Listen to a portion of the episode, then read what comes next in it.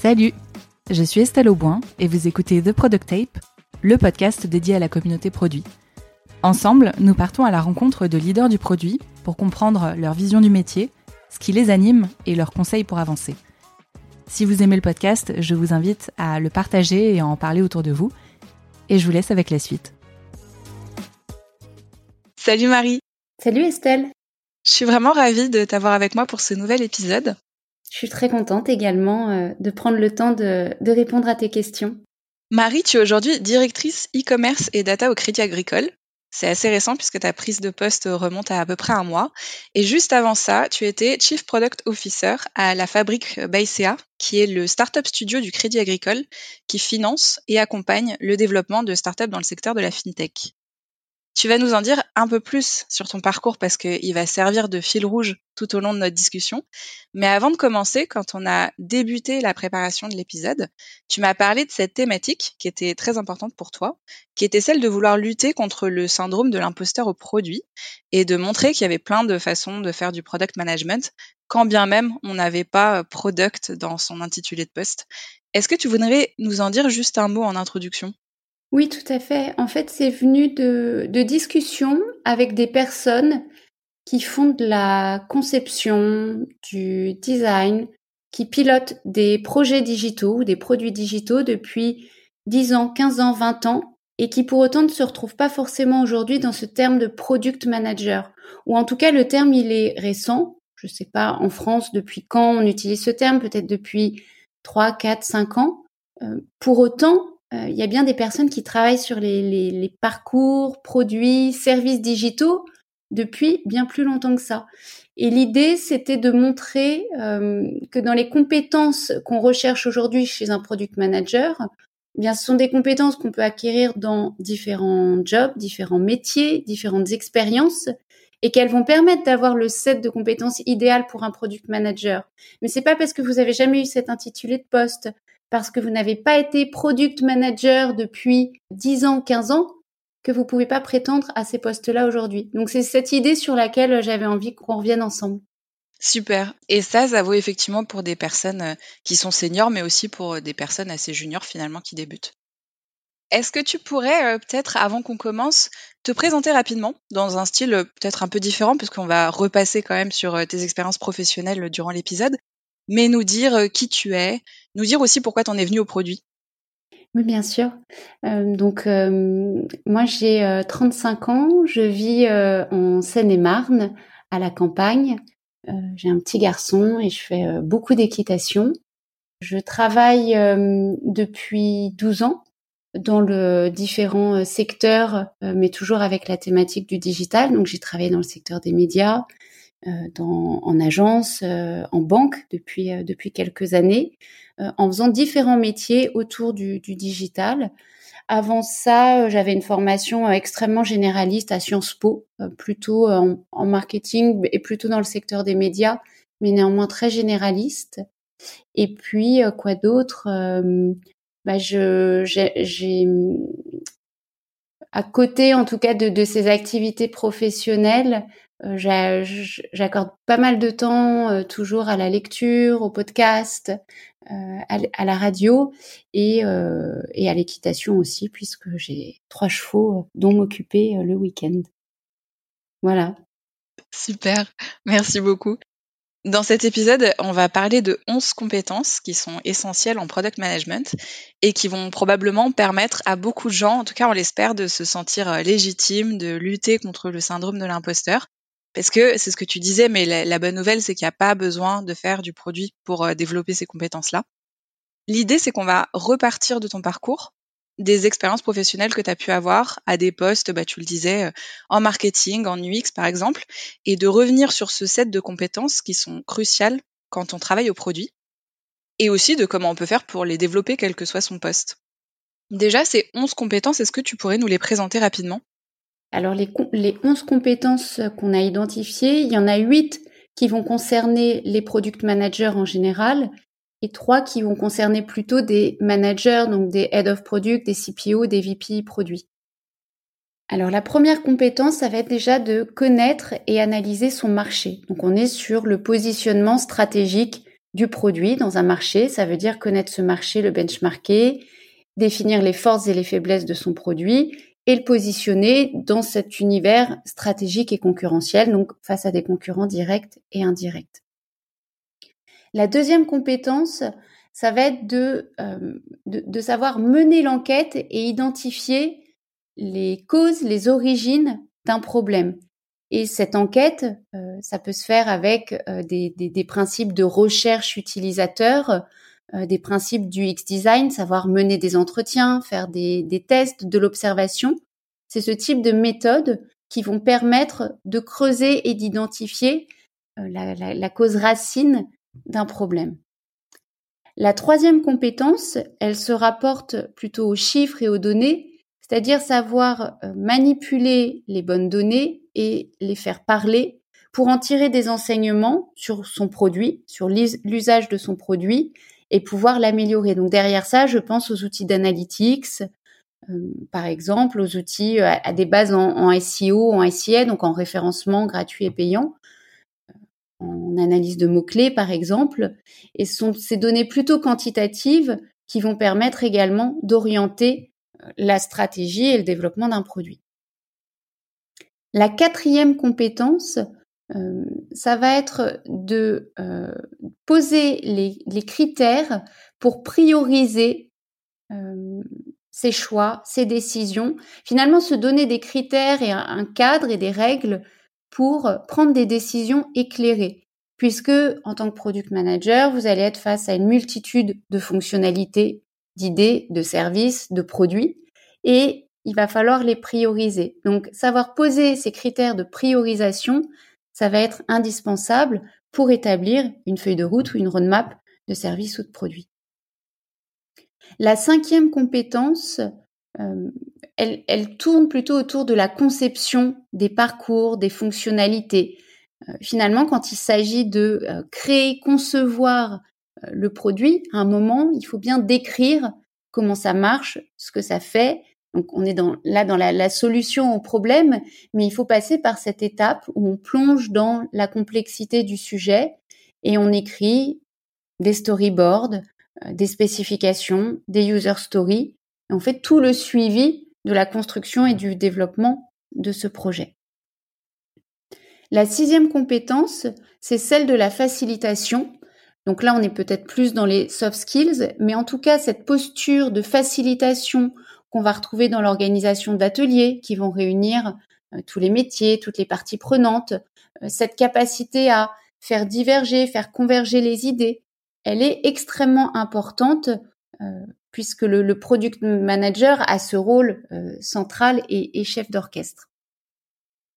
Ensuite, la septième compétence, ça va être celle de l'adaptation, la capacité d'adaptation pour s'adapter à des interlocuteurs de tout niveau, de tout, métier, euh, que ce soit dans, votre équipe produit, que ce soit vos, vos patrons, vos actionnaires. il va falloir adapter le discours, le niveau de complexité par exemple, s'adapter à la taille de l'entreprise, surtout quand on est dans des entreprises qui connaissent des fortes croissances.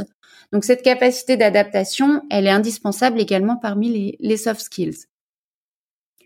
Et la huitième euh, compétence euh, pour les product managers, elle tourne autour de l'agilité, des principes de l'agilité, des méthodes, des rituels qui peuvent y être associés. Et c'est peut-être ça qui, a produit aussi une, cassure dans la façon de faire les produits digitaux et donc de se retrouver ensuite dans les termes et les métiers. Euh, mais bon, c'est vrai qu'il y, a un minimum de concepts, de principes à acquérir autour de, de l'agilité, de ses rôles, méthodes et rituels. Voilà, mais je pense qu'aujourd'hui, c'est euh, euh, suffisamment courant, en tout cas, pour avoir des occasions de, se frotter aux principes de l'agilité. Voilà pour les huit compétences des product managers. Maintenant, je vais passer à trois compétences qui, à mon sens, vont être indispensables pour des managers dans les métiers du produit. Euh, donc, la première compétence, va être celle de faire les bons recrutements, faire des recrutements de qualité. Et j'aurai des tonnes de choses à dire sur ce sujet, sur l'importance du processus de, recrutement, d'être très clair sur les compétences qu'on recherche, hard skills ou soft skills, et d'avoir les, euh, bonnes clés, les bons moyens pour vérifier ces différentes compétences tout au long du processus de recrutement. La deuxième compétence pour des managers dans l'univers produit, c'est sûr, bien sûr, le, le, management en tant que tel, la gestion des équipes. Euh, et moi, je, je, vais beaucoup parler de servant leadership, donc la, la, posture du manager qui va consister à faciliter, à lever les obstacles, tout en gardant ce rôle. Hein, il y a bien le mot de leader, leadership, euh, cette vision, cette direction à amener aux équipes. Et puis dans tout ça, je mets aussi beaucoup de euh, euh, toute la culture du feedback auprès des équipes. Et puis la troisième compétence pour les managers, elle va être euh, autour de l'organisation des équipes, comment les faire travailler, comment les organiser, comment faire bouger ces organisations, euh, puisqu'il faut en permanence pouvoir s'adapter au marché qui change, à l'entreprise qui change, aux clients qui changent, aux utilisateurs. Et donc, euh, cette capacité à organiser, à apporter de la fluidité, de l'optimisation dans les processus, les interactions, les outils. Euh, c'est peut-être une partie un peu plus ops. Euh, on en parle comme ça aussi parfois. Euh, pour moi, en tout cas, elle est indispensable dans les rôles de management en produit. Voilà pour les 11 compétences qu'on va développer dans, dans, cet échange. Super, eh ben merci beaucoup. Et donc du coup, on, on peut tout de suite passer la première compétence euh, dont tu parlais, qui est le fait de connaître et savoir analyser son marché. Tout à fait. Euh, donc je vais le faire en, je vais expliquer ces compétences en revenant sur mon expérience et mon parcours, euh, en essayant de le, suivre de façon à peu près linéaire. en tout cas, donc pour parler de cette compétence, euh, je vais parler de mon expérience chez Bakelite, donc qui était une agence euh, mobile à l'origine, donc spécialisée dans les services mobiles, applications et sites mobiles. Et donc moi j'ai fait du conseil en stratégie mobile dans, dans cette agence. Euh, typiquement, j'ai réalisé des missions. On va prendre l'exemple de missions sur les services mobiles pour Aéroport de Paris. Euh, donc Aéroport de Paris qui voulait savoir quoi faire sur le mobile. Déjà des questions entre qu'est-ce que je mets dans l'application? Qu'est-ce que je mets dans le site web? Est-ce qu'il doit y avoir la même chose ou est-ce qu'il y a des spécificités dont tenir compte? Euh, Que font mes concurrents? Alors déjà, c'est toute une question. Quand on dit les concurrents d'aéroports de Paris, c'est quoi? C'est les autres aéroports? Ou finalement c'est les autres moyens de transport? Euh, Et ce sont les, les, gares, par exemple, qui sont euh, des, concurrents pour aéroports de Paris. Donc connaître en tout cas tout cet univers euh, d'aéroports, de compagnies aériennes, du transport en général, euh, bah pour moi était indispensable pour travailler sur cette stratégie de service mobile. Donc tout l'aspect concurrentiel était hyper important. Et donc moi j'ai beaucoup fait du, du, benchmark et réfléchi au, au, positionnement que devait prendre Aéroport de Paris par rapport à ses différents concurrents directs et indirects. Il y a une dimension, bien sûr, euh, ce qu'attendent les, les, clients, les clients, les utilisateurs. Donc, un gros travail sur la connaissance des clients, les typologies de clients. Je sais même pas si à ce moment-là on parlait de persona. Je suis pas sûre. En tout cas, on avait déjà les segments marketing, par exemple, sur lesquels travailler. Moi, je me souviens qu'à ce moment-là, j'avais été euh, nourrie. Alors, je vais peut-être donner les, les, les moments aussi. Là, je crois qu'on est à peu près en entre 2011 2013 quand je travaille pour euh, notamment pour Aéroport de Paris on a quand même des études clients euh, les focus group ça existe bien sûr. Donc j'ai un peu de matière aussi de la part de ces différents clients et je me souviens qu'on avait des clients euh, plutôt pros qui passent très régulièrement à l'aéroport des clients occasionnels des français des étrangers. Tout ça on le prenait on le prenait en compte. Et puis il y avait une dimension aussi euh, technique, euh, technologique, euh, d'innovation aussi, avec un enjeu à proposer certains services sur le mobile, certaines fonctionnalités. Je me souviens qu'on a fait des choses avec de la réalité virtuelle aussi dans les magasins et les boutiques de luxe de, de, l'aéroport Charles de Gaulle. Voilà, donc on, on, on, cette connaissance en tout cas du, du, marché, elle est indispensable. Cette connaissance des produits et comment on veut les positionner. Et je pense qu'en fait, déjà quand je, je, dis ça, on commence à toucher aussi à la partie bah, quels critères de priorisation je vais utiliser pour construire ma roadmap. Mais en tout cas, euh, ces missions de euh, stratégie, audit, benchmark, voilà, elles peuvent se réaliser en conseil, en marketing, mais c'est ce qu'on va retrouver ensuite dans le côté euh, stratégie du la partie stratégie du product management. Et si tu devais euh, donner des conseils justement à des personnes qui débutent sur euh, bah, comment développer cette compétence? Ah, Je pense qu'il faut avoir une énorme curiosité, curiosité, passion pour le secteur en fait dans, auquel on va s'intéresser. Moi, quand j'ai commencé, par exemple, sur cette mission aéroport de Paris, enfin, je j'en avais pas une, une connaissance particulière. Donc, ça veut dire quoi? Ça veut dire qu'à partir de ce moment-là, on lit tout ce qu'il peut y avoir sur ce sujet, on teste un maximum. Alors moi, c'était surtout les applications mobiles, mais on teste les applications, on les installe. Euh, j'ai aussi beaucoup, enfin, passé de temps euh, à l'aéroport, mais parce que j'allais voir mes clients qui, étaient là-bas. Mais euh, c'est une énorme curiosité pour le secteur. je pense que c'est ça le principal conseil pour connaître à fond son marché, son secteur et savoir euh, commencer à avoir des convictions sur le positionnement du produit dans ce marché. Et alors la deuxième compétence que tu mettais en avant, c'était euh, cette compétence un peu de savoir mener l'enquête, mmh. en tout cas de savoir identifier vraiment les causes. Alors en français c'est moins élégant, en anglais c'est root cause, mais les causes racines euh, d'un problème. Ouais, tout à fait. Donc ça c'est venu quand euh, toujours dans cette agence Back Elite, j'ai commencé après la partie euh, conseil, j'ai commencé à m'intéresser aux méthodes de conception centrées utilisateur, donc à Human Centered Design ou à, ou l'UX.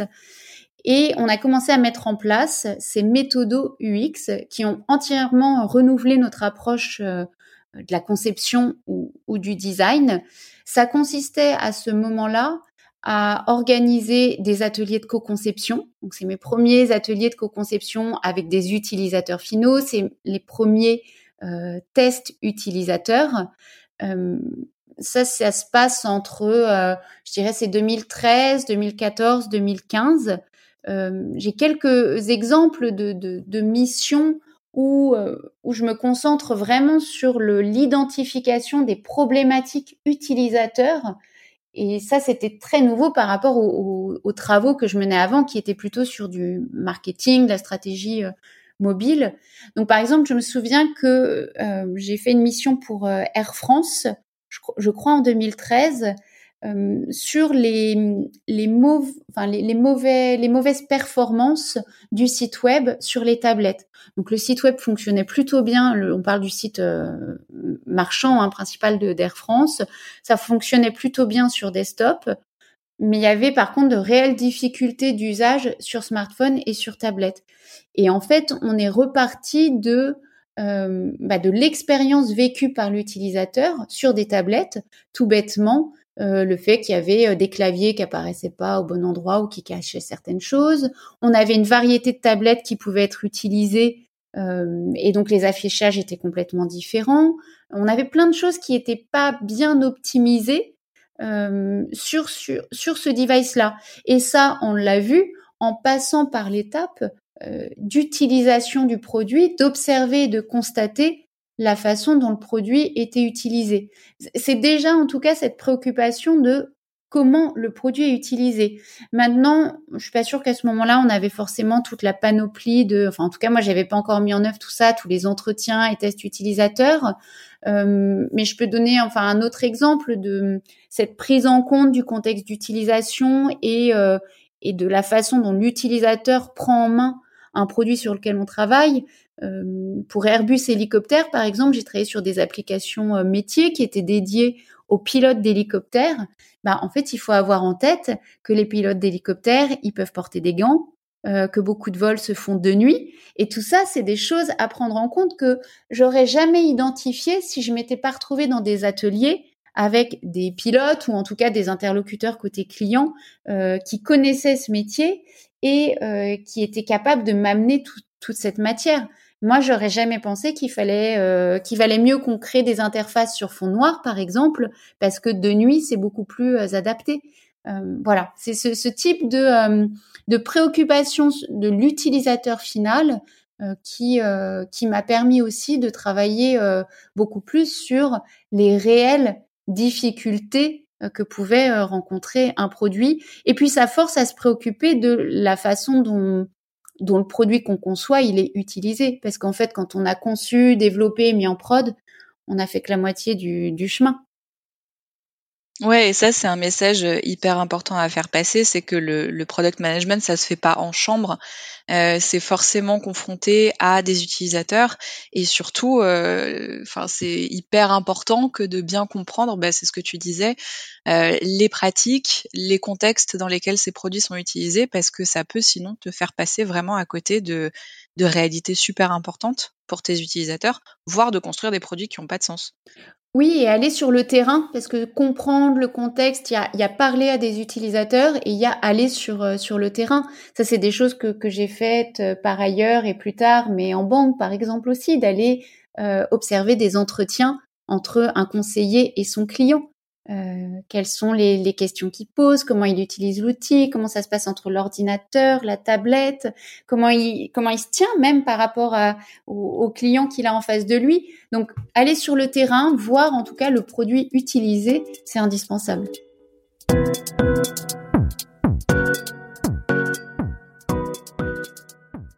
La troisième compétence dont tu parlais, c'est celle de savoir manipuler la donnée et de faire parler les chiffres. Tout à fait. Donc ça, c'est ce qu'on va retrouver plutôt en, marketing euh, digital, euh, peut-être product marketing, mais des choses aussi qu'on va voir euh, aujourd'hui avec les, les, termes de data analyst, par exemple. Moi, en tout cas, j'ai été chef de produit marketing. Alors d'ailleurs, j'y repensais tout à l'heure en me disant, bah, ça s'appelait chef de produit.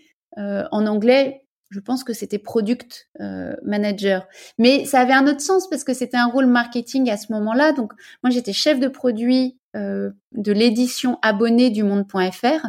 Donc ça c'est quand j'ai commencé à travailler en, en 2008-2009. Donc j'étais en, charge euh, de, de, la partie payante de l'abonnement au site le monde.fr. Et en fait, j'étais euh, nourrie de chiffres tous les jours, donc des chiffres euh, de, l'audience, hein, euh, du site, donc du euh, Ziti, c'est AT Internet aujourd'hui, par exemple, mais tous les jours, j'étais branchée sur les chiffres d'audience, euh, combien on avait fait de visites, visiteurs, pages vues la veille par rapport à J-7, par rapport au même moment l'année précédente, beaucoup euh, de temps passé également à regarder les, euh, la performance des mots-clés, que ce soit les mots-clés gratuits, enfin en référencement gratuit, les mots-clés payants, puisqu'on avait des, des, campagnes AdWords à gérer. On avait des statistiques d'usage, donc qui étaient, bah, ce que je disais à Internet, c'est du site-centric, c'est-à-dire que c'est le, le, le, site qui nous renvoie ces stats-là, mais on avait aussi des enquêtes de Nielsen et Médiamétrie qui nous qui nous donnait l'usage euh, donc euh, user centric, les données des utilisateurs. Donc ça, c'était fait avec des panels sur leur utilisation euh, et leur consultation des, des médias, dont euh, dont le, le Monde.fr. Euh, donc cette dimension chiffre, c'est effectivement la connaissance de son audience, c'est les outils d'analytics, sachant que tout ça depuis a beaucoup euh, évolué, les outils se sont multipliés, euh, il y a beaucoup de choses qui sont plus faciles d'accès. Euh, aujourd'hui, je trouve d'ailleurs que c'est ça peut être, enfin on peut on peut se perdre même dans cette multitude d'outils et de chiffres autour du, marketing digital et de, de l'usage qui est fait d'un produit. Mais voilà, en tout cas, c'est base sur les analytics euh, elles sont euh, elles sont indispensables et ça aussi ça doit être une préoccupation tous les jours euh, mais je peux je peux prendre même là un exemple plus récent c'est-à-dire que il y a une semaine je lance une, une campagne autour du crédit conso tous les jours qui ont suivi euh, j'étais à regarder les chiffres pour savoir comment réagissaient euh, mes emails, comment réagissaient mes AdWords, comment réagissaient mes mises en avant sur le, le site web. Voilà. Et alors, est-ce que tu aurais un exemple peut-être plus, euh, un peu moins marketing et peut-être plus produit, euh, d'utilisation de cette donnée? Oui, bah, je peux prendre un exemple de, par exemple, avec l'application mobile Ma Banque du Crédit Agricole. on s'est rendu compte qu'on avait certaines fonctionnalités qui enregistraient très très peu d'usage. Mais quand je dis très peu d'usage, on avait des fonctionnalités, je crois, autour de la commande de monnaie pour les pros, avec peut-être quelques dizaines d'utilisateurs par mois. Bah, pour une application qui compte 5 ou 6 millions d'utilisateurs actifs. Bon, bah, quand on voit des choses comme ça, euh, très clairement, on sait qu'on a euh, une indication sur ce qu'on doit ajouter ou retirer dans le produit. Donc là, typiquement, dans la refonte de cette application, il est évident qu'on gardera pas ce type de fonctionnalité euh, puisque l'usage en est beaucoup trop faible. Et ça, c'est les analytics qui nous le disent.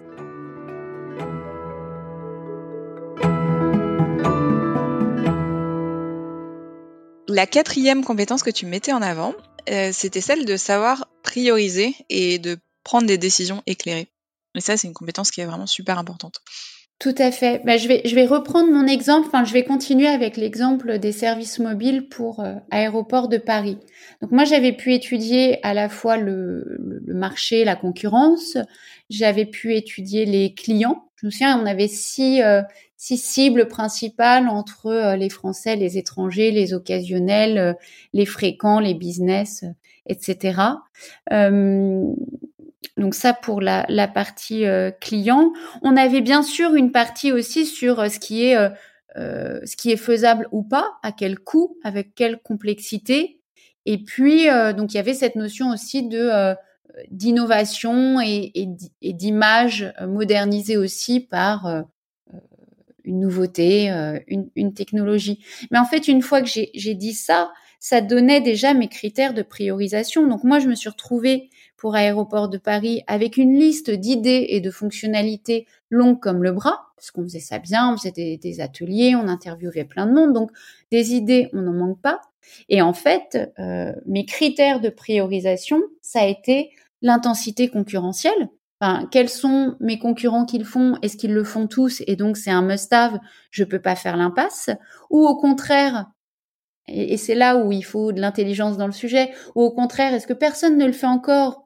Donc il y a peu d'intensité concurrentielle, mais ça veut dire qu'il y a peut-être une opportunité aussi de se différencier. Voilà. Mais en tout cas, je me, je me, je me souviens bien qu'on priorisait par rapport aux concurrents. Est-ce que telle ou telle fonctionnalité va concerner les six cibles? Ou est-ce qu'elle s'adresse uniquement par exemple aux étrangers. Je me souviens de choses sur la traduction euh, des, panneaux de la signalétique dans les aéroports. Euh, bah, ça concernait peut-être que certains publics étrangers. Euh, donc ça aussi, ça donnait un poids à la fonctionnalité. Et ensuite, sur la complexité, la faisabilité, euh, on faisait des, des, macro-estimations de ce que ça allait représenter. Et là aussi, ça nous donnait une note. Et puis, bah, toutes ces notes, on les additionnait, ça faisait un score. Et ça, ça aidait à, prioriser et à construire la, feuille de route, la roadmap. Euh, après, bon, bah, bien sûr, on ajoutait aussi cette dimension. Euh, maintenant, si je dois l'organiser dans le temps, qu'est-ce qui va faire sens comme fonctionnalité? Quels sont les, groupes de fonctionnalités que je peux faire qui vont constituer une, euh, release, une mise à jour euh, de, de, mon produit? Et en fait, toute cette logique, c'est celle qu'on retrouve aujourd'hui quand on construit son backlog, sa feuille de route. Je, je me rends compte hein, même que quand j'explique par rapport à la concurrence, par rapport à, au nombre de cibles qu'on va toucher, par rapport à l'effort, euh, c'est ce qu'on retrouve aujourd'hui avec des matrices comme euh, RISE par exemple. Donc la matrice Reach, Impact, Confidence et Effort. C'est exactement ça. Donc là aussi, je voudrais euh, euh, dédramatiser euh, le fait qu'il y a ces termes, ces matrices, ces acronymes. il y a aussi beaucoup de bon sens à avoir derrière ça, puisque c'est, j'y retrouve moi aujourd'hui la même logique que celle que je suivais il y a huit ans en disant combien de concurrents, combien de clients je vais toucher, c'est quoi la complexité à faire, euh, qu'est-ce qui est faisable, réaliste, à quelle échéance. Et c'est tout ça qui construisait ma roadmap de service mobile. Donc je ne savais pas encore à l'époque que je faisais euh, euh, que je faisais du backlog, que je faisais du RISE, voilà, mais c'était ça.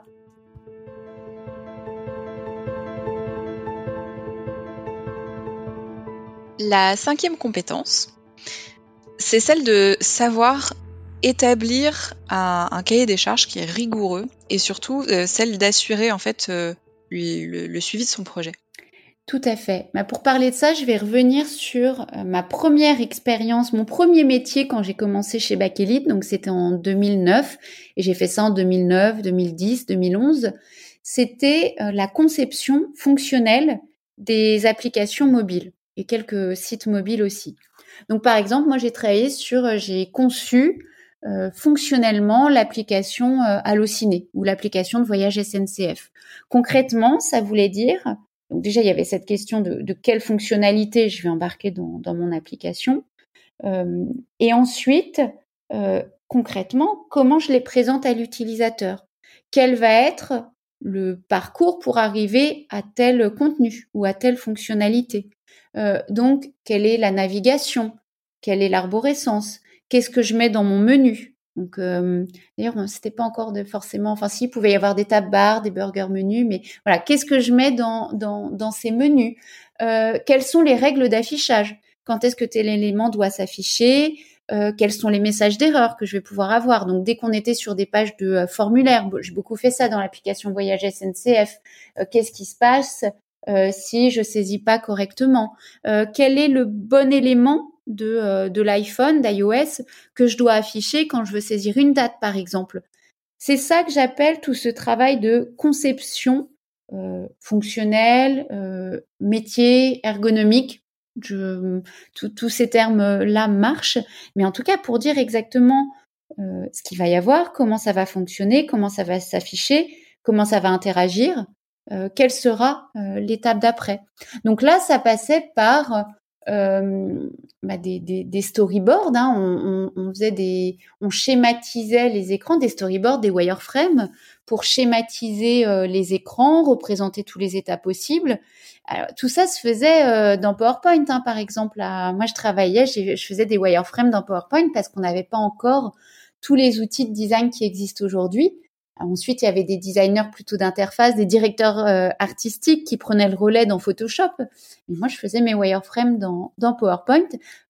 C'est, ça marchait pas si mal, si ce n'est que c'était extrêmement laborieux quand on avait des storyboards de 200 euh, écrans et qu'il y avait une modif à faire et qu'il fallait la répercuter partout. C'était un peu laborieux.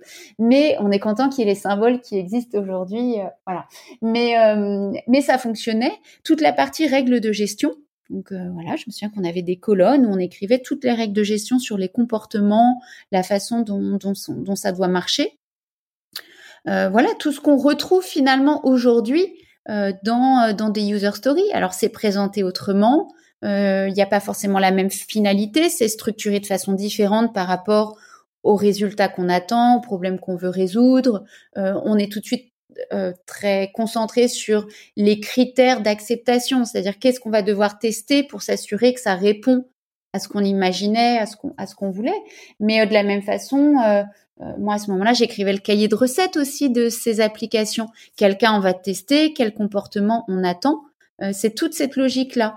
Et ça, on est obligé d'en passer par là à un moment donné, par le fait d'aller dans euh, ce détail, cette profondeur, cette complexité, ce côté euh, extrêmement détaillé, méticuleux, laborieux parfois euh, de, de, la conception. voilà, c'est ça que je mettrais dans cette, cette partie conception fonctionnelle très rigoureuse et suivie de comment le, le produit se, se construit, évolue et, et quelle euh, dans quelle mesure il, suit aussi cette, euh, euh, cette rigueur de la conception. Et je voulais dire peut-être parce qu'on ne sait pas forcément. je me souviens que moi j'ai commencé ce métier qui n'était pas mon. Enfin, j'avais pas été formée à ça dans, dans mes études. mais en fait, comment on, on se forme? Ben, En fait, on teste les autres applis ou les autres sites qui existent moi, je, je, je, prenais un iPhone et puis je regardais toutes les applications faites par Apple et puis on adoptait ces codes-là. Donc on se posait la question de nous quand on est dans Allociné ou dans Voyage SNCF, euh, qu'est-ce qu'on qu'est-ce qu'on réutilise, de quoi on s'inspire dans les applications faites par Apple ou faites par d'autres acteurs? Mais bon, en 2009, il n'y avait pas encore euh, énormément de monde, mais on s'inspire de ça. On regarde les autres et puis on se pose les questions de ce qui est adapté pour nous. Voilà, et on joue ensuite avec les possibilités des interfaces, des technologies, des OS. pareil avec avec le web. Le web mobile, quand on en faisait en 2009, c'était extrêmement contraint. On faisait des sites web mobiles qu'on utilisait avec des BlackBerry qui avaient la roulette là. Donc, eh ben, il fallait prévoir ça. Comment ça allait être utilisé euh, Voilà. Je pense d'ailleurs que c'est pour ça qu'ensuite, moi, je me suis beaucoup intéressée à, à l'UX et au centre utilisateur. C'est qu'en fait, par la force des choses, le mobile m'emmenait déjà vers ça parce que c'était un support extrêmement contraint. On pouvait pas se faire plaisir comme pour des euh, sites web avec du flash ou je ne sais quoi.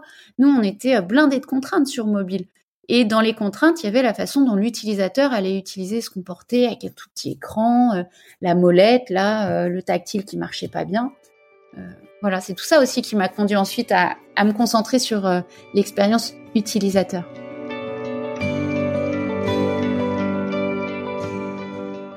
Et alors, la sixième compétence dont tu voulais nous parler, c'était celle sur la, la posture de facilitation qui était nécessaire dans le rôle de product manager.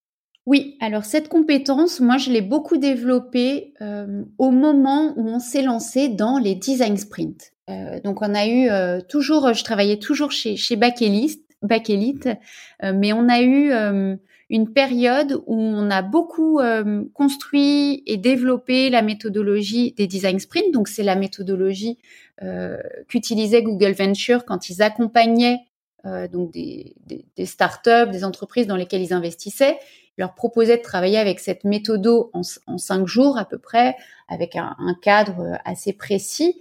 Euh, donc on en a fait beaucoup. Moi, je me souviens de, de design sprint pour euh, pour la Poste, euh, pour le ministère de la Défense, pour les armées. J'ai fait des design sprints avec des officiers, des sous-officiers euh, dans, dans, dans, dans, sur une base militaire à Marseille. Enfin, c'était extraordinaire.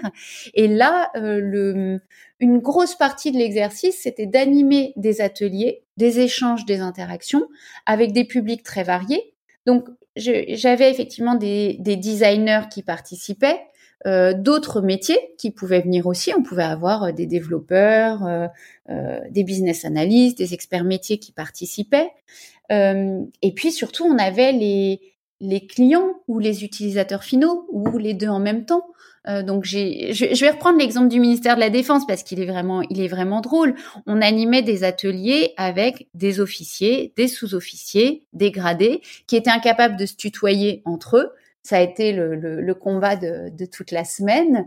Euh, et donc ces gens-là, il faut euh, les embarquer, les emmener euh, dans le programme qu'on a établi avec des méthodes de design. Donc c'est très, ça peut être très déstabilisant on leur demandait de euh, d'exprimer toutes leurs idées, de dire ce qui leur passait par la tête.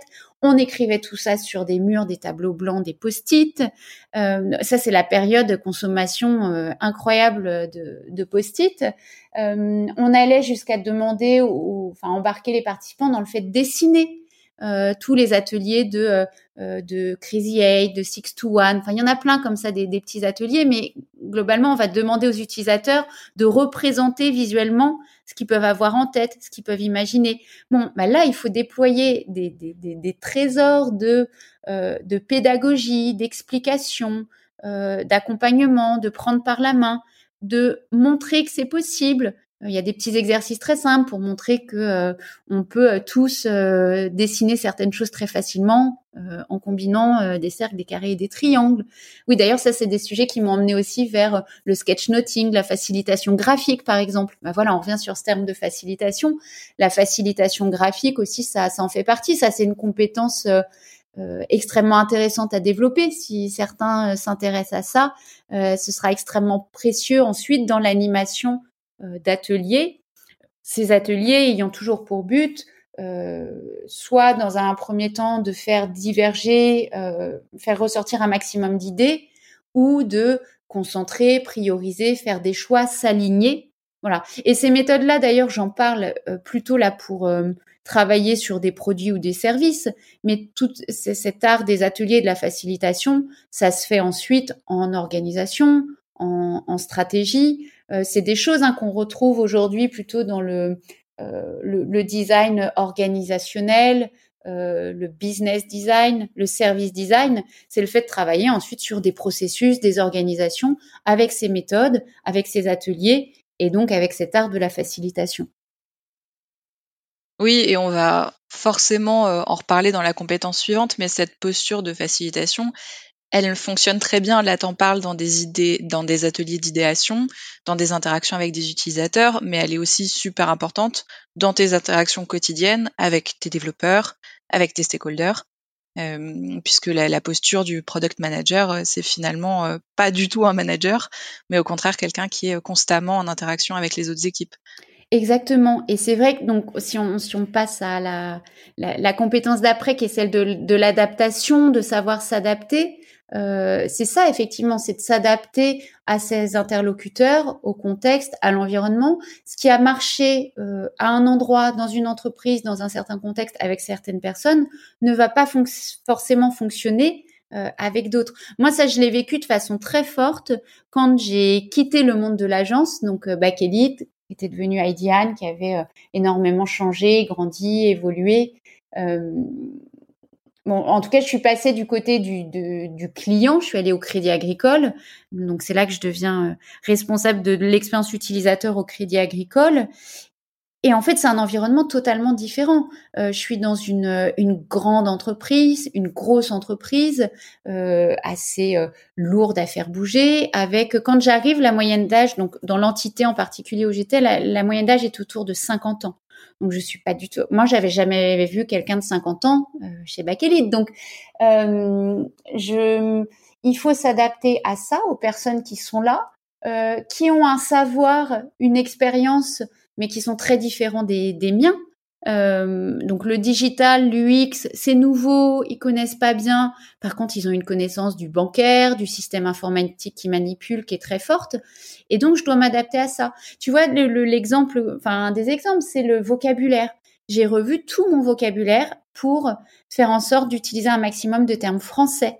Euh, le, oui, quand le terme français existait, essayé de l'utiliser. J'ai beaucoup expliqué mes concepts. Euh, je suis passée par des présentations qui, moi, me semblaient euh, très simples. C'est quoi l'expérience utilisateur? C'est quoi le design d'expérience utilisateur? C'est quoi les tests utilisateurs? Mais parce qu'en face de moi, j'avais des gens qui pensaient que je parlais de recettes ah, ou de, euh, ou de validation de bon fonctionnement, alors que moi je parlais des tests avec des utilisateurs en face. Euh, donc il fallait se comprendre et ça, ça a été beaucoup de euh, euh, d'explications, de présentations. Donc j'avais ces petites présentations euh, dans, dans, ma mallette, ma boîte à outils. à chaque fois que je rencontrais une équipe, je refaisais ces présentations. Et puis c'était s'adapter aussi au, au oui, alors il y a le vocabulaire, mais il y a la façon de penser, la façon de travailler des, interlocuteurs en face.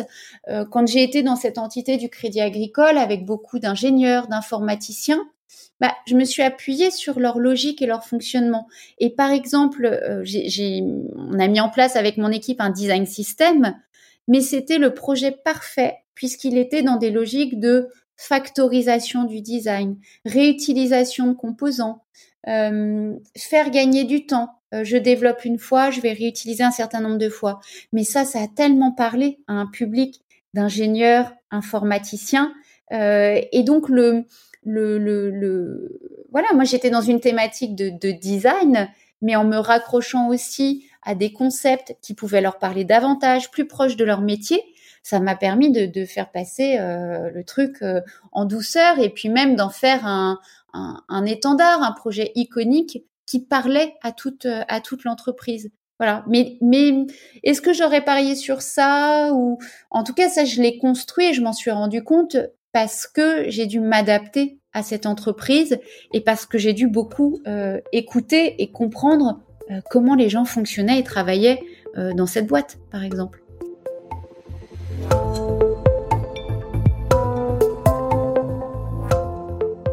La dernière compétence qui concerne les product managers, elle tourne autour de l'agilité, du fait de comprendre ses principes, euh, ses méthodes et puis ses rituels.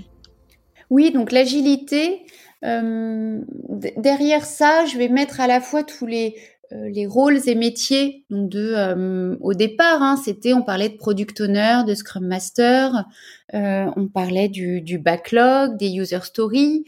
Il y avait tous ces rituels de bah de, sprint planning, de euh, euh, backlog grooming, de démo, de de, review. C'est tous ces termes-là auxquels je pense. maintenant, il y a, y a, plein de façons d'y être confronté et de, et de les vivre. donc pour moi, ça a été en 2015, je pense, où j'ai vraiment été plongée là-dedans, puisque donc toujours euh, chez, chez Elite, euh, on a entamé la refonte de l'application mobile LCL. Et je ne sais plus comment c'est arrivé, mais en tout cas, je crois qu'on poussait à ce moment-là, on commençait à pousser ces méthodes agiles, et puis on a eu un client réceptif, et donc on a engagé la refonte de l'application LCL en essayant de suivre au mieux euh, tous ces concepts et principes euh, de l'agilité. Donc déjà en agence, ça passait par le fait euh, qu'on allait plus être dans des prestations au forfait, mais dans des prestations en régie ou en tout cas en engagement de, de, de moyens.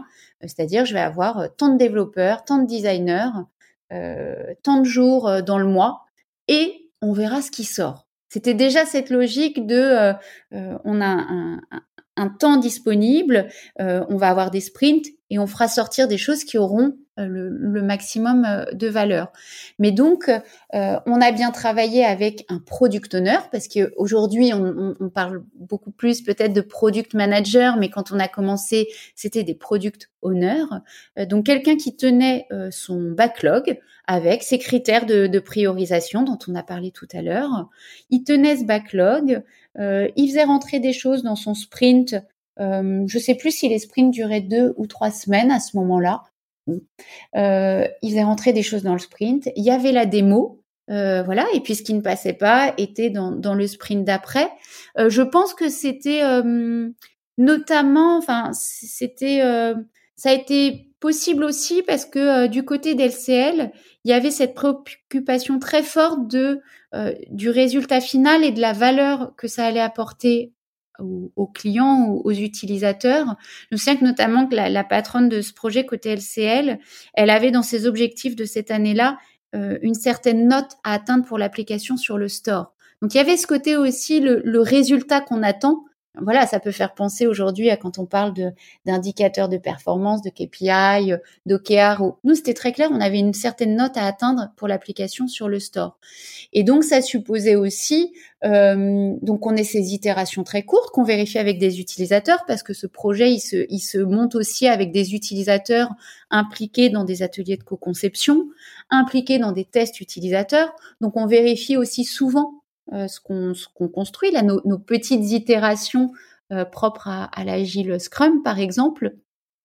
Voilà, et donc on met en œuvre toutes ces, ces méthodes euh, et effectivement on a sorti une application, euh, donc déjà à peu près dans le, le, le temps qu'on s'était donné, qui avait une certaine valeur, un certain nombre de fonctionnalités, qui contenait pas tout ce qui existait dans l'appli d'avant par exemple. Je me souviens que la commande de chéquier, elle existait dans l'appli d'avant.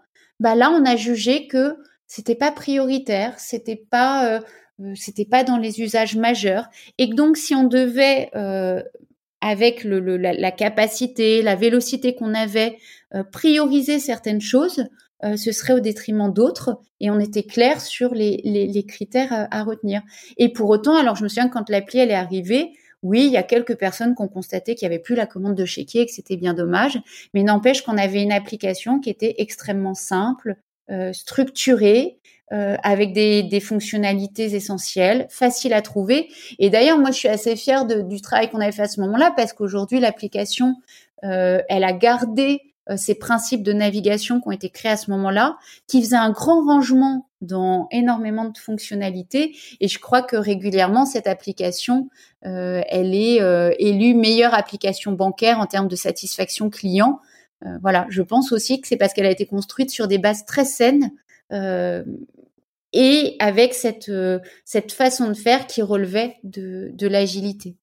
Maintenant, ça c'est un contexte dans lequel j'ai vu l'agilité. Je l'ai vu à d'autres d'autres niveaux, par exemple au Crédit Agricole, toujours dans, cette entité où moi je venais monter la partie UX. là, j'ai plutôt vu l'agilité qu'on dirait à l'échelle, ou en tout cas, c'est quoi l'agilité quand on se retrouve avec la cible, c'était 200 squads. Euh, donc 200 euh, squads, une vingtaine de tribus. Euh, voilà, c'est encore autre chose quand on parle d'agilité. Maintenant, de toute façon, je pense que l'important c'est de rester cohérent et au clair avec les principes de, de l'agilité, puisque il n'y a pas il n'y a pas de toute façon de modèle à appliquer de façon bête et méchante ou stricte. Là aussi, les concepts, les principes, on les adapte au, contexte de l'entreprise dans laquelle on se trouve. Oui, c'est ce que disait euh, Romain Pérou dans un épisode précédent où il parlait d'agilité. Effectivement, c'est que euh, il y, a, ces grands principes, euh, mais que ces principes, ils ont tendance à changer et surtout, ils sont pertinents parce que tu les adaptes un petit peu à la situation organisationnelle dans laquelle tu te trouves.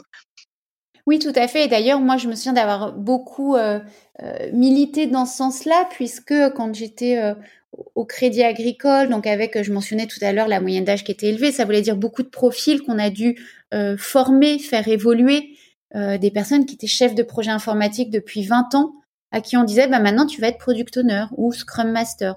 Donc ça, ça s'est fait avec beaucoup de formation. Et il pouvait y avoir une tentation parfois à appliquer euh, le mode d'emploi, à suivre exactement le, ce qu'on a compris en plus du, du, principe ou du rituel ou de la méthode. Euh, et moi, j'essaie de, de, faire prendre de la distance par rapport à ça et de revenir sur le l'essence du principe. Euh, maintenant, il y avait peut-être une autre façon plus adaptée de le mettre en œuvre euh, chez nous. Et c'est pas parce qu'on l'avait vu de telle ou telle façon dans telle formation qu'il fallait vouloir le, répliquer à l'identique.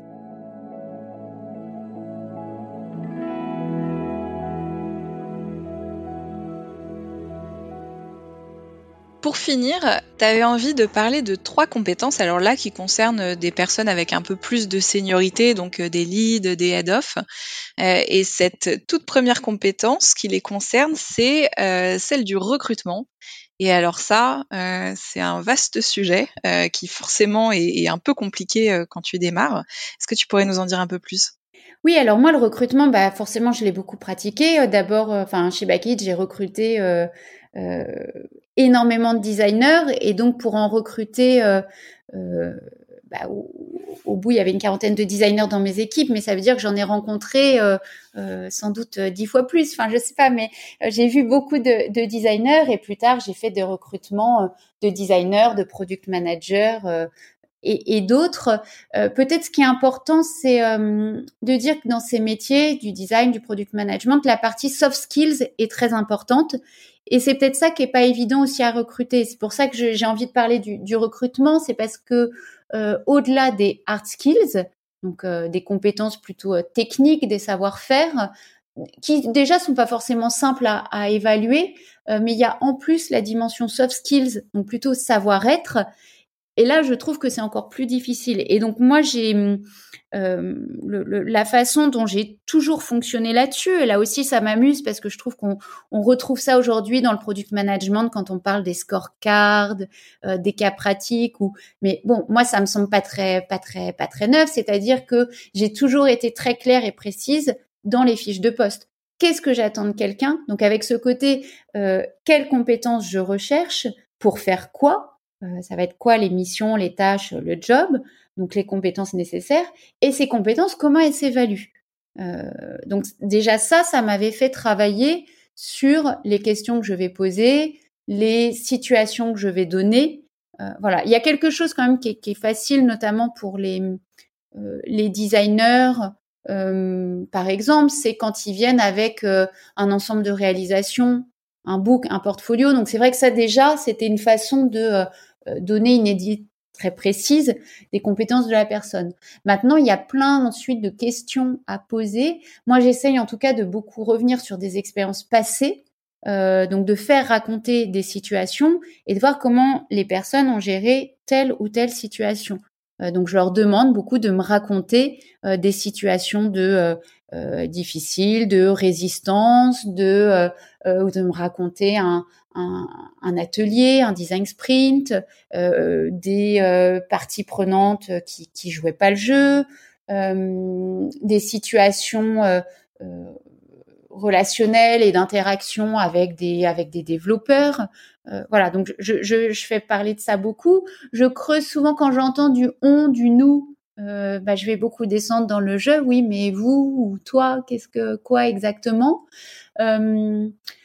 Voilà, après pareil là-dessus, aujourd'hui il existe des, des, des, frameworks, des matrices, des cadres, euh, le, le, STAR par exemple, où on revient sur euh, une situation précise, mais c'est un peu euh, un peu cette idée.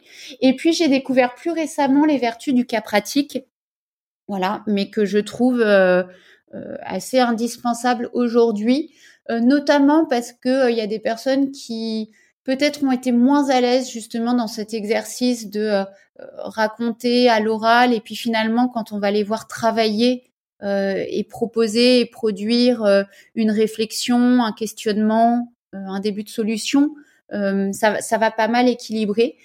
donc ça, j'encourage je, beaucoup ça aujourd'hui, que ce soit en product management, euh, en, en, product design, euh, de, de, réaliser un cas pratique. Alors je me pose encore des questions sur euh, est-ce que les gens le, le, font chez eux, est-ce qu'ils prennent deux trois heures et viennent le faire au bureau ou pas au bureau, mais en tout cas à distance dans un temps donné? Bon, il y a, y a, différentes euh, possibilités autour de ça, mais le cas pratique est en tout cas euh, très très important.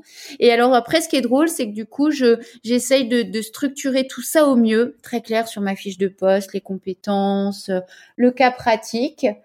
puis j'avais suivi des formations là-dessus où on, on nous expliquait que le but du jeu, c'était d'être le plus objectif. Oui, mais à la fin, pour moi, c'est une question de feeling. Donc, euh, je fais tout ça, je joue tout ce jeu parfaitement et ça m'est très utile.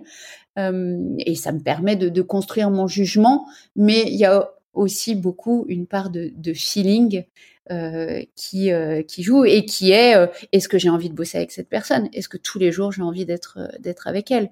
Moi, il y a des choses rédhibitoires, hein, des personnes qui peuvent cocher un peu tout, mais en fait, je me suis ennuyée. Bon, bah si je me suis ennuyée, je vais m'ennuyer au quotidien avec cette personne, donc donc on s'arrête là. Voilà. Je dis souvent quand il y a un doute, de toute façon, il n'y a pas de doute en recrutement notamment.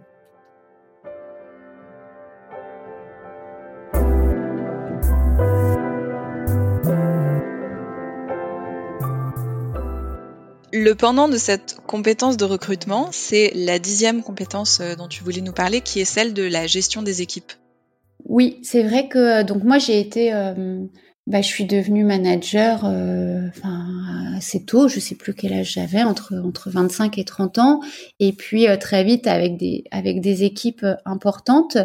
J'adore ça. Je pense que c'est la part de, de, mon métier que, que je préfère, hein, d'accompagner donc c'est manager, mais pour moi c'est accompagner, coacher, guider, aider euh, les, les, personnes que, qui sont dans mes équipes, sachant qu'en plus je fais une différence entre manager, euh, manager une équipe directement et ce qui a été un, un cap supplémentaire qui était manager des managers qui là en plus euh, demande euh, davantage euh, à apprendre à, à, à déléguer euh, adapter son niveau d'exigence. Bon, ça c'est encore autre chose. Mais en tout cas, euh, euh le, management pour moi, donc c'est beaucoup de, c'est très bien connaître ces équipes, c'est les voir, travailler, les voir en action. Moi, j'ai besoin d'être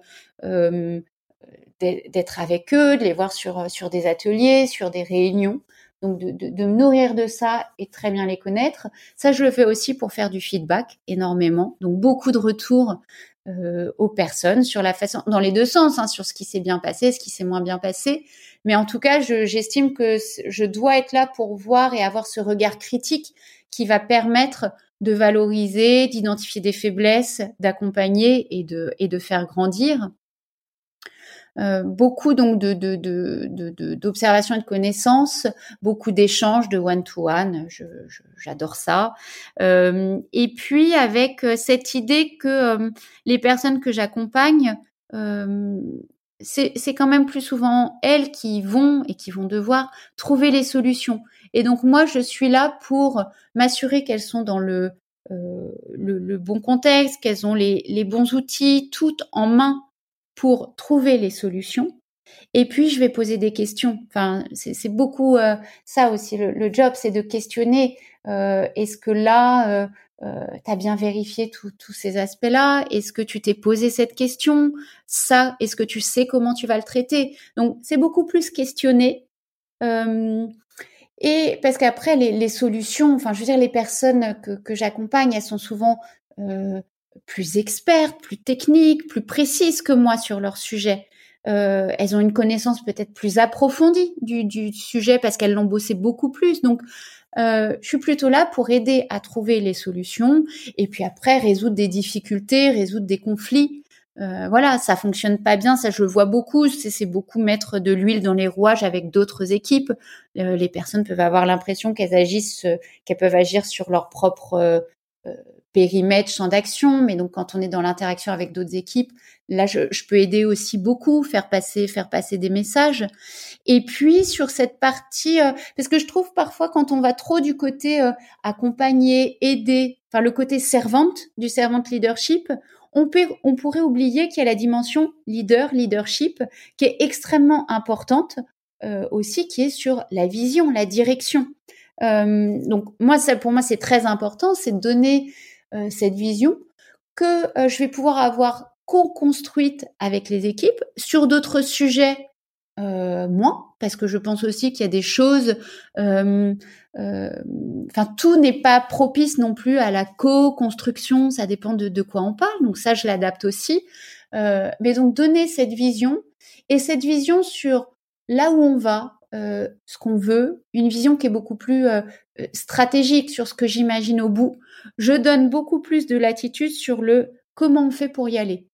C'est-à-dire comment on y va, par quelles étapes, comment vous voulez qu'on s'y prenne. Là, ça, j'estime déjà que c'est beaucoup plus à, mes managers et à mes équipes de, de, de, de, de m'appuyer dans, dans ce sens-là. Voilà. Est-ce que quand j'ai dit ça, est-ce que j'ai souligner bien toutes les mentions que je, les notions que je voulais apporter autour du management. Peut-être l'aspect mentoring aussi. Euh, je trouve que ça se développe beaucoup. On, voit de plus en plus de programmes de mentoring émerger. Euh, c'est super important. C'est pas exactement pour moi dans le. Enfin, un manager n'est pas forcément un mentor. Euh, il, peut s'avérer qu'il le soit, qu'il le devienne pour une personne, mais j'en fais quelque chose de, différent. Voilà. Donc en tout cas, je, je décorrèle un petit peu euh, l'expérience du mentoring de l'expérience de management, euh, mais c'est néanmoins en tout cas des, pratiques qui sont extrêmement intéressantes et utiles pour accompagner le développement des équipes. C'est quoi, juste en un mot, la distinction que tu mettrais entre la posture de manager et celle de mentor? Euh, Déjà, je trouve qu'un mentor, euh, il un, dans le mentorage, il y a un aspect, euh, le mentor et le mentoré se choisissent. Enfin, il y a, un match, c'est-à-dire euh, moi mentor, j'ai envie de te mentorer. Enfin, il y a il y a, y, a, un match, un coup de cœur, et moi mentee, euh, c'est ce mentor qui me fait envie. C'est pour ça que j'ai un peu vu, alors j'avais commencé à voir au Crédit Agricole la mise en place du mentorat euh, très organisé, institu institutionnalisé dans l'entreprise, euh, j'y crois pas beaucoup parce qu'en fait, euh, tout le monde n'a pas envie d'avoir un mentor. Tout le monde n'est pas prêt à tout moment à avoir un mentor. Il faut que ce soit une démarche volontaire, spontanée. Voilà, enfin, un manager, on a moins le choix. On a un manager, puis on fait avec avec le manager qu'on a. Le, le, mentor et le mentee, il faut qu'ils se trouvent. Euh, et on est dans un accompagnement, je, je trouve aussi, hein, pour ce que moi, ce que j'ai pu voir, enfin les mentors que j'ai eu moi, et puis en ce moment, j'accompagne un programme de mentorat euh, qui est celui d'Hexagone euh, UX, qui est destiné aux femmes dans le dans le design. Euh, on est quand même plutôt sur des échanges autour du euh, du développement personnel, de, de situations vécues, de soft skills, de posture, la façon dont on veut évoluer et cheminer et on revient pas sur euh, ce qui s'est passé en détail dans la semaine, le suivi des activités, des tâches par exemple, euh, qu'on retrouve davantage en, en management.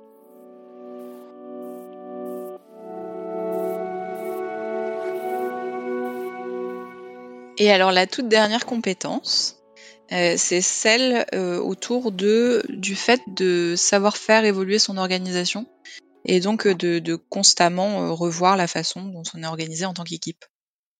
Oui, alors ça, bah, je l'ai vécu dans, dans, pas mal d'expériences différentes, puisque j'ai eu la chance d'avoir des équipes à, à construire ou à, ou à structurer. Euh, donc chez Bakelite, j'ai fait euh, grandir cette équipe du UX et design, euh, mais ça allait tellement vite on avait tellement de, de, personnes qui arrivaient, le contexte changeait souvent, puis à un moment on a commencé à avoir une activité à l'international. Enfin, tout ça faisait qu'il fallait très souvent revoir l'organisation Très souvent, ça veut dire euh, que tous les ans, il y avait une nouvelle organisation. Et puis moi, au bout de six mois de mise en œuvre de la nouvelle organisation, j'avais déjà des idées pour la suivante. Donc c'est ce, ce rythme-là. Je pense que c'est ça aussi que, que vivent hein, les, les, les startups aujourd'hui qui sont en croissance, en hyper croissance. C'est tous les six mois on se repose la question des organisations, ce qui est pas facile d'ailleurs pour les équipes parce qu'il y a un moment aussi où elles ont besoin que ce soit un peu stable euh, et qu'on revoit pas tout le temps euh, les métiers, les rôles, qui fait quoi, qui est rattaché à qui. Bon. Donc, mais en tout cas, c'est après dans l'autre sens, ça fait partie du jeu. Le fait que ça bouge, ça doit bouger, c'est vivant. Moi, je vois ça hein, comme les équipes, les entreprises, de façon très organique. Ça, ça, ça, grossit, il y a des parties qui se détachent, euh, et c'est très très simple, ça fonctionne comme ça. Euh, donc ça passe en tout cas par, euh, voilà, je, vais prendre des, exemples, mais moi j'avais une équipe euh, à un moment qui était qui mélangeait les UX et les UI designers. Donc designers d'expérience, designers d'interface. Bon ben à un moment ils étaient ils étaient trop nombreux, les métiers se spécialisaient, les expertises étaient de plus en plus fortes on a splitté les deux équipes. Et puis à un moment, la, la, partie user research, donc recherche utilisateur, euh, service design, business design a été suffisamment importante aussi, importante à la fois dans euh, parmi les compétences de l'équipe, dans les missions qu'on réalisait pour les clients, pour qu'on détache aussi cette partie-là et qu'on crée euh, une équipe une équipe dédiée à ça. Euh, maintenant, si je prends d'autres exemples, j'ai pu aussi donc au, Crédit Agricole construire une équipe de, de zéro sur sur le design. Bah, c'est quoi les les rôles clés à avoir? Euh, est-ce qu'il me faut des seniors? Est-ce qu'il me faut des juniors? Euh, Combien de personnes pour accompagner toutes ces tribus hein? Je mentionnais une vingtaine de tribus. Euh, comment j'organise ça? En plus, on était dans six villes différentes en France. donc, c'est toutes ces questions-là. Alors là, plutôt sur l'organisation des équipes. Ensuite, il y a la dimension comment toutes ces personnes travaillent comment est-ce qu'elles travaillent ensemble avec les autres métiers? Mon idée là-dessus étant toujours de, j'ai pas de marotte moi sur les sur les outils. Euh, j'ai pas de, euh, de préférence pour tel ou tel produit ou logiciel. Je fais en sorte de choisir des choses qui vont bien s'intégrer dans un workflow global, dans un existant. Euh, il y a des entreprises où on travaille avec euh, Jira, il y a des entreprises où voilà, enfin peu, peu, peu importe l'outil, moi je vais vouloir trouver des choses qui s'imbriquent bien dans l'existant ou si l'existant, il faut le faire changer, on le fera changer, mais en tout cas qui vont répondre aussi aux, euh, aux, compétences, aux possibilités, aux façons de travailler des autres personnes, des autres métiers. Le but étant que tout ça s'emboîte parfaitement. Donc là, c'est cette partie plutôt euh, euh, product ops, design ops, sur les outils, sur les process, sur la façon de bosser. Et ça, je trouve que là aussi, c'est une question d'observation et d'écoute. Comment les équipes bossent, qu'est-ce qu'on entend, ce qu'on doit, ce qu'on doit faire, euh, faire évoluer et s'améliorer. Et cette peut-être redire sur cette partie-là que euh, là aussi on pourrait se perdre avec la multiplication d'outils et être flippé. Moi, je suis régulièrement flippée parce que je connais, je me dis, je connais pas assez tous les outils, tout ce qui sort. Mais en fait, on s'en fout un peu. Euh, L'important, c'est que dans le contexte où vous êtes, l'entreprise où vous êtes, vous avez les bonnes briques pour travailler. Ça fonctionne bien ça se complète, les gens s'y retrouvent, ils savent où ils doivent faire quoi, où ils vont trouver quoi, euh, et c'est ça l'essentiel. Et peut-être que euh, pour certaines choses, ça se fait encore dans Excel ou dans PowerPoint. C'est pas grave si ça marche, si ça fonctionne bien comme ça. Et alors je le dis en plus d'autant plus que là, euh, j'ai démarré ce nouveau job au, Crédit Agricole autour du e-commerce et de la data, mais dans une entité euh, pas particulièrement moderne en termes d'outillage, ben moi je vais bien devoir faire des choses pourtant avec euh, de l'Excel, euh, du PowerPoint euh, et des choses comme ça. Et petit à petit, on introduira des outils. mais la problématique, elle est pourtant déjà là de bien faire collaborer et travailler ensemble des, des, équipes et des métiers différents. Voilà, je ne sais pas si en disant tout ça, j'ai couvert à peu près toutes les notions dont on voulait parler autour de l'organisation, euh, peut-être l'aspect aussi documentation, connaissance, euh, qui est extrêmement important, là aussi avec une variété d'outils et de solutions possibles. pour conserver la connaissance, la partager, la diffuser. J'adore Notion. Quand j'ai travaillé dans enfin, la fabrique et le startup studio du Crédit Agricole, j'ai profité à fond de Notion. C'est formidable comme outil. Et puis bah là, je me retrouve avec des intranets un peu plus datés, un peu plus difficiles à, à, à renseigner, à remplir, euh, dans lequel je mets pas des, euh, des petites vidéos comme je veux. Bon, bah fine, pas de problème, on s'adapte à ça. L'enjeu, il est que la connaissance, elle soit quelque part, qu'elle soit accessible euh, et qu'on sache s'y repérer. Merci beaucoup Marie. On arrive à la fin de l'interview et il me reste quelques rapides questions pour toi. La toute première, c'est euh, quel est le meilleur conseil qu'on t'ait donné et que tu aurais envie de, partager? Je pense que le meilleur conseil qu'on m'a donné, et, euh, et on me l'a donné plusieurs fois à différents moments, donc c'est pour ça que je pense qu'il est bon, c'est parce qu'il est utile. Euh, il peut être utile à différents moments de, de sa carrière, c'est de commencer par par me taire par écouter et par être patiente. En fait, on peut avoir cette euh, envie de faire, cette impatience de faire, euh, d'être tout de suite dans l'action, d'apporter des réponses, des solutions. Et encore plus, hein, quand, euh, je sais pas si c'est encore plus, mais en tout cas, quand on est sur des rôles de management, on a l'impression qu'on est là pour apporter des réponses tout de suite moi, j'ai compris qu'il fallait d'abord euh, observer, écouter, comprendre, connaître l'environnement pour pouvoir faire ensuite tout ce qu'on a dit, hein, s'adapter, des, proposer des solutions qui, qui, qui répondent aux besoins, au contexte, aux, enjeux. Mais du coup, savoir se taire, et c'est valable, mais c'est valable dans, euh, dans n'importe quelle réunion. Euh, J'essaye de pas être celle qui, euh, qui prend la parole en premier. Je veux que les, que les équipes s'expriment, que les clients s'expriment, que, euh, que les personnes qui ont des, euh, des idées, des envies, des frustrations les expriment. Euh, et j'essaye d'écouter ça. Je me force à écouter ça euh, parce que sinon je pourrais me laisser emporter par euh, l'enthousiasme, l'envie de bien faire, l'énergie. J'en ai à revendre, mais donc il faut que je me que je me restreigne un peu et que je commence par me taire et écouter. Et, et je pense que ça résume euh, tout cet aspect euh, euh, curiosité, écoute, empathie pour, euh, pour, pour les autres. Et peut-être que ça veut dire aussi accepter euh, de ne pas avoir un avis sur tout tout le temps. voilà, je suis très à l'aise aussi pour dire qu'il y a des choses où je ne sais pas, ou je n'ai pas encore d'avis, ou c'est trop tôt.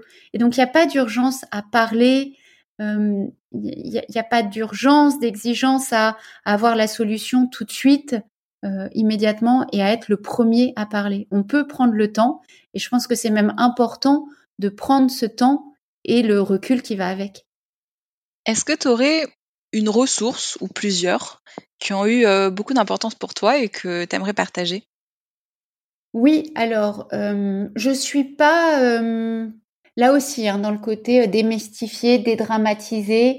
Il y a pléthore de de ressources en ligne, euh, de podcasts, dont dans celui-ci, euh, de bouquins. Euh, alors j'ai l'impression que tout le monde en product management lit tout un tas de bouquins. En vrai, je pense qu'en fait il y en a trois, quatre, cinq peut-être qui sont qui sont clés parce qu'en fait c'est toujours les mêmes qui reviennent.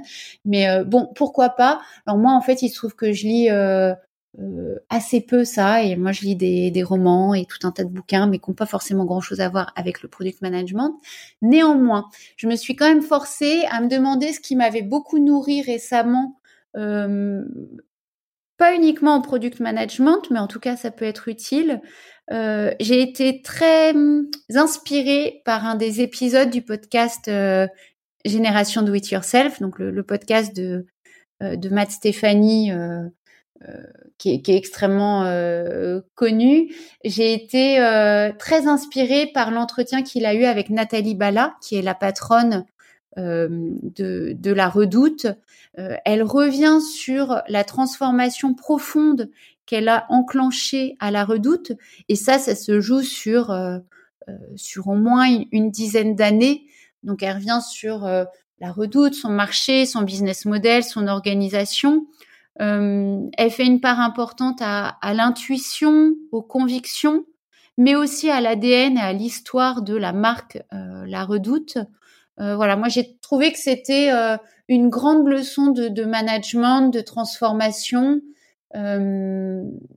extrêmement euh, extrêmement inspirante avec beaucoup de valeurs que j'ai que j'ai appréciées enfin beaucoup beaucoup d'humanisme aussi pour accompagner une transformation sociale hein, notamment qui était euh, qui était pas évidente et l'autre ressource qui m'a beaucoup inspirée dernièrement c'est le livre de Pascal Demurger donc Pascal Demurger c'est le directeur général de la Maïf la Maïf qui est un de mes modèles hein, en termes de euh, d'expérience client, de satisfaction client. Donc, il a écrit euh, un ouvrage qui s'appelle L'entreprise du 21e siècle sera politique ou ne sera plus. Et en fait, lui, il a une vision dans laquelle il parvient à réconcilier la performance économique de l'entreprise, la satisfaction des clients, l'épanouissement des collaborateurs et la contribution au bien commun, c'est-à-dire à l'environnement, à la société. Alors il explique aussi c'est peut-être plus facile à mettre en œuvre dans une entreprise mutualiste. Euh, et moi, c'est un modèle qui me parle et dans lequel je crois beaucoup. Hein, c'est celui du, du, crédit agricole, le modèle mutualiste et coopératif. Mais en tout cas, ce qui est, ce qui est sûr, c'est que cette vision qu'il exprime, ça se joue sur le temps long. On n'est pas dans des visions court-termistes, purement héroïstes, mais c'est sans doute la clé, néanmoins, je pense, pour que les entreprises se positionnent dans, le futur, c'est d'arriver à concilier tous ces enjeux et que l'entreprise soit bonne pour les collaborateurs comme pour les clients, pour son business comme pour la société en général. Pour finir, est-ce que tu aurais une application à recommander? Euh, Oui, j'en ai même plusieurs. Je vais mentionner euh, Swile, donc l'application de, euh, tickets restaurant, j'adore une chose avec Swile, c'est le fait qu'on peut donner à des associations. Euh, c'est assez malin parce qu'on n'a plus les tickets resto papier, on se retrouve avec nos applications, donc on peut plus les donner ces tickets resto. Mais pour autant, donc il y a ce côté euh, don à des associations. Et en plus, je pense que pour plein de personnes qui, comme moi, ont été en télétravail en 2021, ben, on peut avoir des, des, stocks de, de tickets resto qui sont accumulés. Donc euh, ça, je trouve ça super d'avoir euh, imaginé cette fonctionnalité donc dans l'application euh. Alan est une de mes références, donc la, la, mutuelle de santé Alan est une de mes références en termes d'attention pour l'utilisateur, avec tous ces petits détails qui font la, la différence. Et puis peut-être deux applications qui sont moins connues. Euh, Apetia, Apetia c'est une application, donc c'est A de P E T I A, qui est une application pour trouver la recette idéale plutôt par rapport à ses envies, aux ingrédients dont on dispose. C'est une espèce d'aquinator des recettes de, cuisine avec une dimension très pédagogique autour de la nutrition. Et ça, j'en parle parce que ça, ça a été euh, développé, confondé par euh, mon, cher et tendre.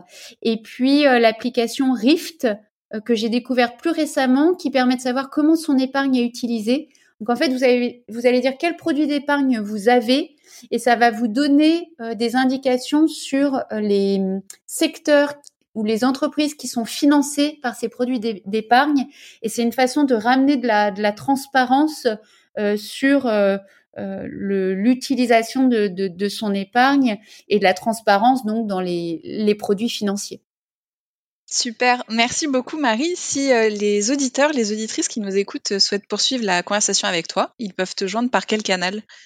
Euh, bah, Par LinkedIn, je pense principalement. ça sert trop à rien d'utiliser Twitter ou autre chose, donc LinkedIn, c'est le mieux. Et Marie Petit, il y en aura peut-être plusieurs, mais du coup, une Marie Petit au Crédit Agricole, ça doit se trouver.